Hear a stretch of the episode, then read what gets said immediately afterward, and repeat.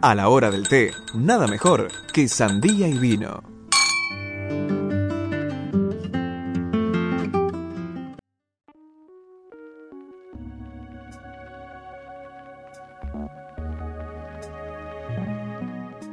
Estamos acá, qué música tranqui, me gusta, así para empezar esta columna. Martu nos preparó algo muy interesante que ya lo... Bueno, no quiero spoilear nada. ¿Qué nos trajiste hoy, Martu? Me gusta, me gusta cómo me das el pie, Edu. La verdad que es algo, tenés una, magia para dar el pie. Eh, sí, estuvimos hablando nosotros en nuestro grupo, como radio, una de las noticias que salió esta semana, que hubo un par de, descubrimientos. Eh, pero antes de decirles bien cuál fue la noticia de esta semana, vengo a traerles una columna sobre lo que es el equipo argentino de antropología forense y justamente uno de los descubrimientos que hicieron esta semana. Eh, ¿Lo conocen? ¿Tienen idea de qué es, se trata? Les comento un poco. ¿El descubrimiento? No, no, es del equipo. Ah, sí. A ver, contanos un poco. Bueno, bien. Este, el equipo argentino de antropología forense es una institución científica no, gubernamental y sin fines de lucro. Eh, se hizo muy conocida en los últimos años, surge a partir de eh, la historia en el país, a partir de la dictadura, digamos, a partir del proceso de dictaduras que hubo en toda América Latina, la década del 70 hasta el bueno, eh, inicio de los 90 en algunos países, donde hubo muchas desapariciones, donde hubo muchos militantes eh, que fueron desaparecidos, torturados, exterminados y bueno, muchos de ellos que todavía no se encuentran sus cuerpos surge a partir de la vuelta de la democracia una necesidad de investigar estos crímenes, de encontrar estos cuerpos, este, y se pide a partir de ciertos, em, ciertos pedidos judiciales ¿no? que se empiecen a realizar exhumaciones en aquellos restos que se iban encontrando. Y como forma de saldar esta, esta deuda histórica, digamos, eh, surge el equipo argentino de antropología forense, debido a que había ciertas exhumaciones que se hacían que no eran de confianza para las familias eh, de los desaparecidos y esta es una historia que lo vamos a ver que se repite mucho, sobre todo en el caso de hoy, ¿no? Como esta desconfianza de las investigaciones oficiales de las, de las familias en la búsqueda de verdad eh, y justicia. Así que, nada, el equipo argentino de antropología forense surge en este, en este marco, surge en este eh, país, buscando justamente saber la verdad de, estos pueblos, de estos pueblos, de estos cuerpos. Eh, en donde, bueno, uno de estos eh, objetivos que tiene es justamente identificar en estos restos, ¿no? A través de eh, mecanismos y técnicas científicas de varias ciencias forenses, este, para poder reconstruir y restituir los restos a sus familias, ¿no? Lo cual, si pueden escuchar alguna vez alguna de las, de las entrevistas que se le hacen a estos profesionales, es muy interesante porque cuentan eh, lo fuerte y lo triste que es en el momento en el cual los restos de, un desaparecido se encuentran y se le dan a las familias y hay toda una, una explicación de cómo es eso de revivir un duelo y de volver, ¿no? Como, nada, eso, a tener un cuerpo, un duelo que se ha hecho por años. Este, el equipo argentino de antropología forense ayudó a las, abuelas de Plaza de Mayo y a las madres.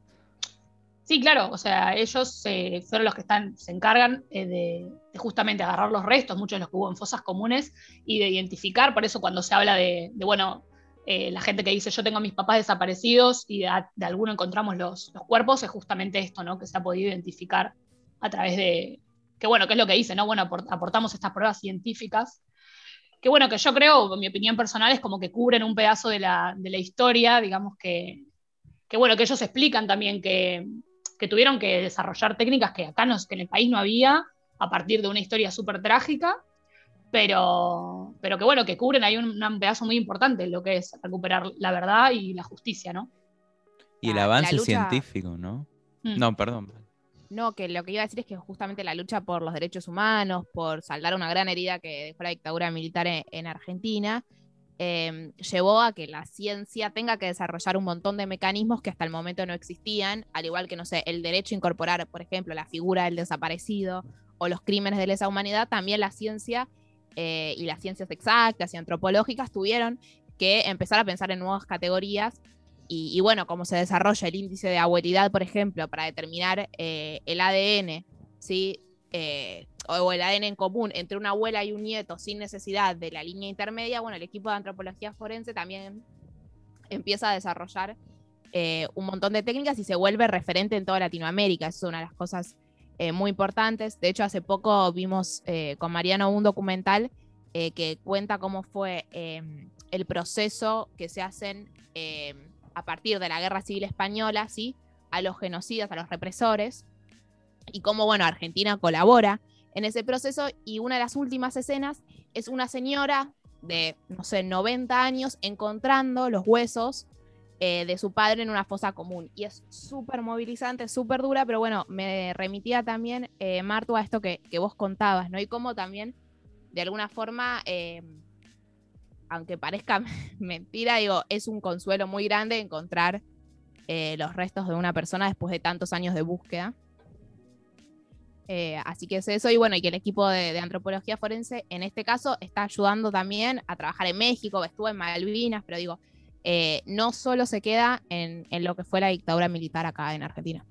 Sí, y de hecho, em, como uno dice las abuelas, por ejemplo, no hay nadie, creo que no conozca a las abuelas, pueda estar o no de acuerdo con lo que hacen, o lo, creerles o no, porque sabemos que ese debate está desde, que desde la dictadura misma, pero el equipo argentino de antropología forense no es tan conocido eh, y nada, tienen como un rol muy importante en lo que es la, recuperación de, la verdad. Eh, y justamente, bueno, dicen que entre sus objetivos está esto, ¿no? Aportar pruebas científicas a la justicia, ¿no? Como diciendo, este, acá tengo la prueba empírica de que esto pasó y, que hay que hacer algo con esto, porque ellos, nada, reestudian estos restos eh, fósiles y, y, bueno, y pueden determinar la causa de muerte, dependiendo, obvio, ¿no? del estado en que estén esos restos, pero bueno, nada.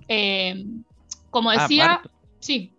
Yo tengo, leí hace, hace, un tiempo una noticia que en Estados Unidos eh, hicieron como un paper, o algo así, un, paper científico, en el que usaron muchísima información del equipo argentino de antropología forense.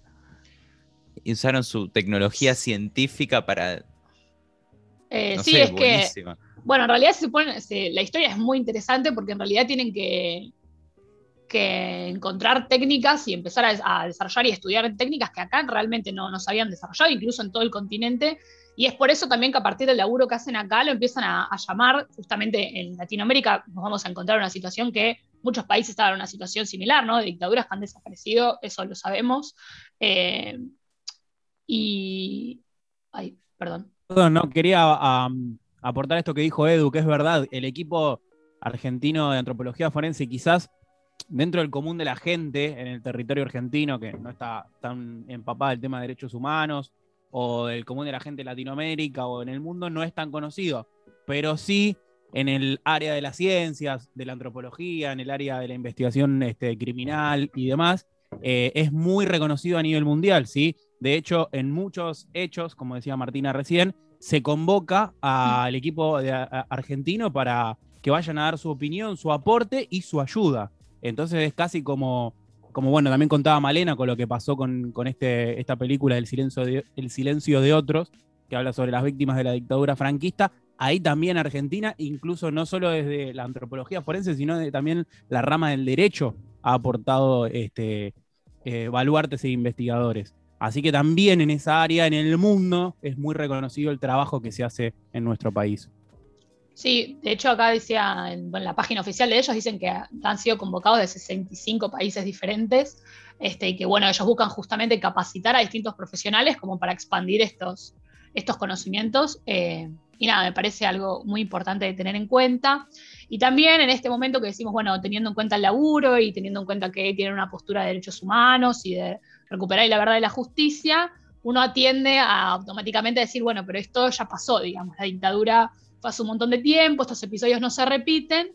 Eh, y estamos lejos, ¿no? Bueno, incluso acá, tristemente en el país, tenemos casos no tan lejanos de desapariciones forzadas. Pero queríamos traer hoy lo que estuvo hablando el equipo argentino de antropología forense eh, esta semana, que fue el caso Ayutthaya, que eh, fue en México. y estaba hablando justamente de un episodio que fue en 2014, el 26 de septiembre, en donde hubo policías municipales y militares de Iguala que desaparecieron a estudiantes de la Escuela Normal Rural de Ayotzinapa, que, eh, donde 43 de ellos eh, fueron desaparecidos forzosamente durante la gestión de ese momento que había sido el presidente Enrique Peña Nieto. ¿no? Em, hubo una versión oficial, lo, lo que fueron denominado como la verdad histórica, y acá se puede trazar un montón de paralelismos con lo que fue la dictadura acá en nuestro país, este, donde se había dicho ¿no? desde el gobierno que los estudiantes habían sido detenidos por policías municipales y entregados a integrantes de una barca narco conocida como los Guerreros Unidos, y que ellos los habían asesinado e incinerado en un basurero en Cocula. ¿no? Esta fue la historia que se conoció como la oficial, eh, y que durante la investigación de esta supuesta histórica hubo un montón de irregularidades. Este, no, a mí me pasa que mientras leía la, noticia y todo era como que no podía parar de decir, bueno, estas cosas siguen pasando, ¿no? Uno creía que se habían quedado en un momento, y esto fue 2014, digamos, ¿no? Hace muy pocos años realmente. En estas investigaciones fueron varios testigos eh, torturados y fueron liberados muchos sospechosos, de los cuales 142 detenidos, entre los cuales se incluía eh, policías y militares, 77 fueron liberados, ¿no? Em, el grupo interdisciplinario de expertos independientes llamado el GIEI, que estuvo súper metido en este caso, em, dijo que la teoría oficial no era científicamente posible a partir de un par de estudios que hicieron, entonces rechazan esta verdad histórica, como fue denominada en México, y los familiares de los estudiantes, también a partir de, evidencias, eh, rechazan esta, esta teoría, diciendo que no era posible, y piensan, empiezan a buscar lo que es ¿no? una, eh, una segunda opinión o una segunda investigación, como que se reabra el caso, ¿no? Es ahí también donde entra el equipo eh, argentino de antropología forense, porque a partir de que acepta y de que que está de acuerdo también con este informe, en el cual la historia oficial, digamos, eh, no podía ser cierta, y a partir del pedido de las familias de una investigación alternativa es donde puede eh, llevar a cabo su trabajo, ¿no? ¿Qué pasa con esta historia oficial? Eh, se identifican restos de uno de los estudiantes, que es Cristian Telumbre, que fue hallada lejos de lo que es el basurero, esto fue hallado en octubre del 2020, eh, en otro lugar, a lo cual se conoce como la barranca de lo que es la carnicería, y ahí se localizaron más de 100 fragmentos óseos, pero que estaban en unas condiciones muy difíciles, lo cual dijeron eh, todos los equipos forenses que estuvieron metidos, muy difíciles de identificar por las condiciones eh, de temperatura y demás, que bueno, desconozco yo cómo es, pero imagino que debe haber un montón de condiciones para que se pueda identificar ¿no? el ADN en un resto óseo. Sí. Así que nada, a partir de este pudieron solo recuperar 14 de estas muestras y em, hace poco se encontró también eh, una, eh, que fue la, la, noticia de esta semana, se encontraron una nueva coincidencia genética con otro de los estudiantes y es por eso también que, fue noticia. Así que, si les parece, vamos a escuchar un audio de Mercedes Doretti, que es eh, miembro fundadora y directora del equipo argentino de antropología forense, em, que nos cuente un poquito qué pasó esta semana. Bueno, de las tres identificaciones que se han realizado hasta el momento, dos de ellas eh, se producen en em, lo que se conoce el sitio como la Barranca La Carnicería, este, y otra eh, en una bolsa que supuestamente, según indicó en ese momento la Procuraduría General de la República, había sido encontrada en un río, en el río San Juan, en Cocula, en un poblado este, que se encuentra a una hora de, Iguala, el lugar donde desaparecen los chicos, los estudiantes. Este, y creo que hay que separar eh, eh, estas dos, eh, estos dos lugares indican a su vez dos hipótesis distintas. La del río San Juan es la hipótesis que en su momento manejó el gobierno de que los estudiantes habían sido todos llevados los 43 al basurero de Cocula eh, asesinados, incinerados sus cuerpos y repartidas las cenizas en el río San Juan. La otra es eh, la que está llevando en este momento la Fiscalía Especializada que trabaja sobre el caso Ayotzinapa, este, que, em, eh, donde los restos se encontraron en la barranca de la carnicería y corresponde a una hipótesis de trabajo muy distinta. la versión oficial, la primera, este, donde eh, aparecen eh, un fragmento de hueso que termina identificándose con Alexander eh, Moravenancio, con sus familiares, este, por la vía genética. Este, está ligada a lo que en ese momento se llamó la versión oficial, digamos, ¿no?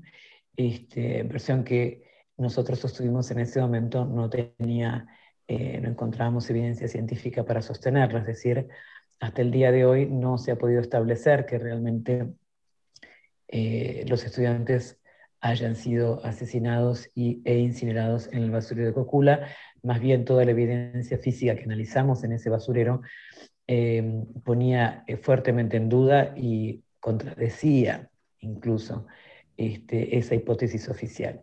Distintas investigaciones posteriores este, también señalaron eh, lo mismo, fundamentalmente la del grupo interdisciplinario de expertos independientes enviados a México para enviar, a estudiar el caso este, en los años 2015 y 2016 este, como parte de la Comisión Interamericana de Derechos Humanos. Em, en cambio, en estos dos nuevos casos, eh, se trata de un lugar, eh, eh, la Barranca de la Carnicería, ubicado a 800 metros aproximadamente del basurero de Cocula, em, donde los restos se han encontrado en superficie, son restos aislados, fragmentos, este, algunos de ellos em, afectados por el calor o alterados térmicamente, como decimos en forma más, por más técnica, este, lo cual y, multifragmentados, en, la, mayoría de ellos, no todos, pero la mayoría de ellos. Em, las dos muestras que se, de las cuales eh, han podido confirmarse identificaciones no presentan alteración térmica este, y se encuentran eh, bastante completas. Em, aquí esto abre una línea de investigación distinta, ¿no? pero ciertamente eh, encontrar los restos allí eh, es un elemento más que eh, no coincide con la hipótesis oficial o la versión oficial marcada en su momento por el gobierno o por la Fiscalía General de la República en los primeros años de esta investigación. Muy bien, ahí escuchábamos los audios de Mercedes Doretti, vamos a seguir escuchando ahora un par más, ¿no? Que ella va contando eh, más técnicamente que yo cómo fue este caso, pero bueno, explicaba bien esto, ¿no? Estas dos eh, versiones que hubo también que están muy arraigadas con lo que, bueno, eh, los gobiernos de, turno en ese momento, ¿no? Este, y hay, bueno, algo para resaltar que dicen justamente que el gobierno de Andrés Manuel López Obrador, que arranca en 2018, eh, enseguida trató de, hacerse cargo de este asunto, pidió perdón en nombre del Estado y que también, bueno, creó una fiscalía especial para este caso, como decía, como decía Mercedes en los audios, ¿no? hablaba justamente de del encuentro de los, del estudiante desaparecido de Giovanni Guerrero de la Cruz, este, lo cual fue reconocido a partir de ADN eh, nuclear, que justamente estos nuevos, este nuevo descubrimiento de esta semana, que también, eh, bueno, contaban ¿no? que antes ya se habían encontrado restos eh, con ciertas condiciones en otro lugar, que, era lo que ellos creían que había sido manipulada la investigación, eh, y por eso era tan importante este, esta coincidencia y este encuentro que hubo esta semana, que si les parece, bueno, habla, escuchamos otro audio que, empieza a contar un poco de esta situación, de, este, de estos restos socios. Bueno, en, este caso la principal eh, nueva información sobre el caso Ayotzinapa es la confirmación de la identificación, lamentablemente, de Em, restos encontrados en la barranca de la carnicería con el joven Josivani Guerrero de la Cruz. Eh, también esto es fruto de los exámenes genéticos realizados en la Universidad de Medicina, en su laboratorio de genética de Innsbruck, Austria. Este es un laboratorio dedicado a em, muestras eh, altamente degradadas, muestras de las cuales es muy difícil sacar, extraer ADN. Este, y los resultados de ellos, que han sido analizados también por el laboratorio nuestro del equipo argentino de antropología forense, em, con, los cuales nosotros coincidimos, señalan esta fuerte coincidencia genética entre eh, estos restos y em, eh, eh, los familiares del joven Josivani Guerrero de la Cruz. También los resultados de Innsbruck muestran una em, nueva coincidencia con una identificación previa, em, la del joven Cristian Telumbre, que ya había sido informada el año pasado. y se trata de otro fragmento óseo que reasocia en este caso a eh, un fragmento óseo anterior encontrado el año pasado. Muy bien, y ahí estábamos eh, escuchando de vuelta ¿no? los avances en esta investigación y ya como para ir cerrando esta columna, eh, nada, recordar la importancia del trabajo del equipo argentino de antropología forense, recordar la importancia de eh, retomar estas investigaciones y de buscar la verdad a través de, bueno, herramientas científicas que han estado desarrollando, ¿no? Como traer un poco la importancia de, del trabajo, tanto en la historia pasada como en la, lamentablemente, la presente en distintos países. Este, y bueno, eso, no sé si alguien quiere decir algo más, si no, vamos a escuchar eh, el último audio de Mercedes que habla justamente sobre por qué es tan importante revisar estas irregularidades. Dale. Puedo agregar un pequeño comentario en relación a lo que Edu planteaba, bueno, de los papers y el desarrollo científico que, y teórico que llevan a cabo a partir de la práctica ¿no? en el equipo de antropología forense, eh, justamente a partir de, toda la investigación y, lo ocurrido en México. Este año, eh, en abril, publicaron un, libro eh, que se llama Nuevas tecnologías en búsqueda forense y, donde plantean recursos para la crisis de desapariciones en México. nada, simplemente mencionarlo porque estuvieron difundiéndolo y haciendo eventos así virtuales ¿no? de presentación del libro y me parece interesante porque, bueno, eh, ahí justamente se recopila un poco todos estos avances que, que tuvieron que desarrollar para poder seguir con el caso. Muy bien, perfecto. Y ahora sí, entonces escuchamos el audio y seguimos después con un tema. La investigación tiene distintas eh, áreas por donde sigue. Una parte tiene que ver con la búsqueda, por supuesto, de los continuar buscando a los 43 estudiantes. Eh, y la otra parte tiene que ver, a grosso modo, con eh, los culpables o la búsqueda de los culpables de lo que haya sucedido con ellos y también la búsqueda de aquellos que han cometido serias irregularidades en la investigación de este caso.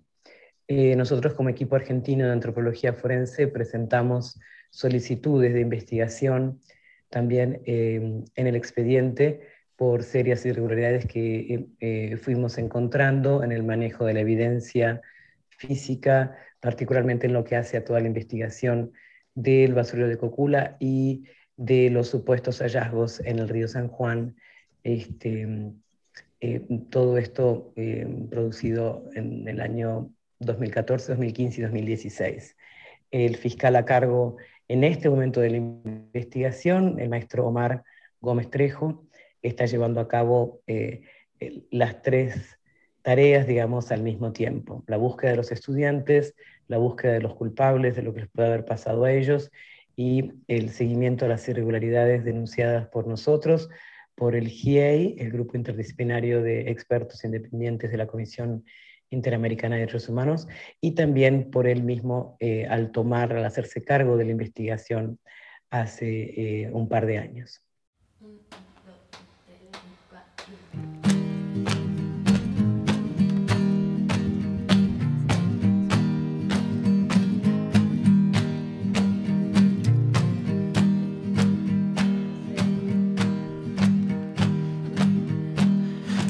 Esperando en casa.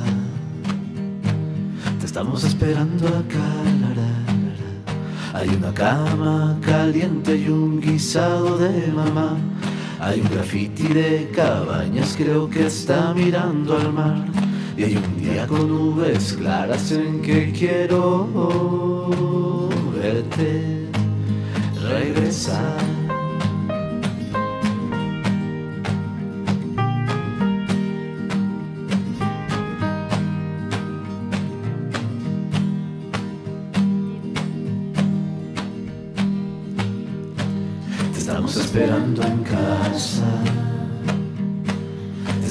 Esperando acá. Hay un partido en la cancha que nos falta un jugador. Hay una milpa en el campo y hay que hacerla florecer. Hay un silencio en el patio en donde quiero verte aparecer.